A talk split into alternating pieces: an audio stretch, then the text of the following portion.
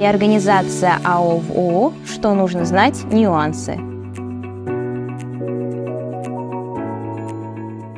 Привет, меня зовут Ольга, и вы находитесь на канале Юрвиста.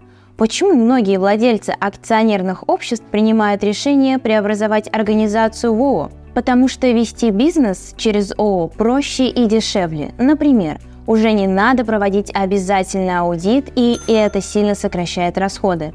Расскажем, как реорганизовать акционерное общество в ООО. Обязательные этапы. После реорганизации акционерное общество прекращает деятельность, а все права и обязанности переходят к вновь созданному ООО. Подготовительный этап. Инвентаризация активов. Проверяем имущество и возможные финансовые обязательства. Обычно этим занимается специальная комиссия, в которую могут входить юристы, бухгалтеры и другие ответственные работники. Итог инвентаризации фиксируется в акте согласно закону о бухгалтерском учете. Принимаем решение о реорганизации. Следующий этап – на общем собрании акционеров принимаем решение о реорганизации. Если в составе АО есть совет директоров, то первичное решение принимает он и только потом представляет его на собрании акционеров. Важный момент. Извещение о собрании участники должны получить как минимум за 30 дней до него.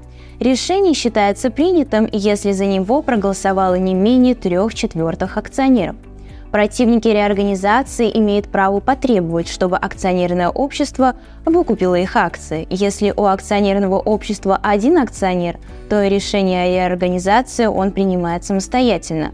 В любом случае по итогу собрания составляется протокол. Уведомляем регистрирующий орган о реорганизации.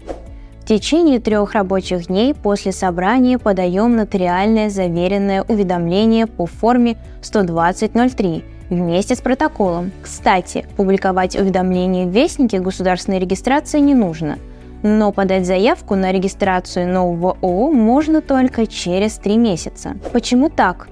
Чтобы у несогласных с решением собрания было время на обжалование. Регистрируем новое ООО. Как мы уже сказали, только через три месяца после уведомления регистрирующего органа о регистрации акционерного общества. Какие нужны документы?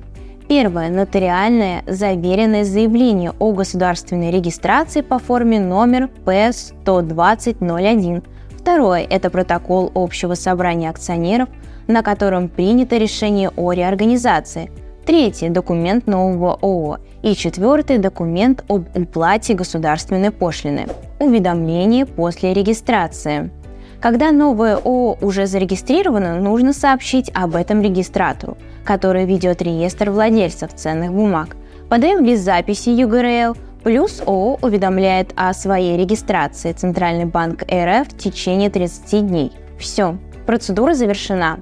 Но помним о том, что все долговые обязательства реорганизационного акционерного общества теперь перешли к ООО. Нужна помощь с реорганизацией? Записывайтесь на консультацию юрвиста и подписывайтесь на наш канал, ставьте лайки и ждите новые интересные видео. До встречи!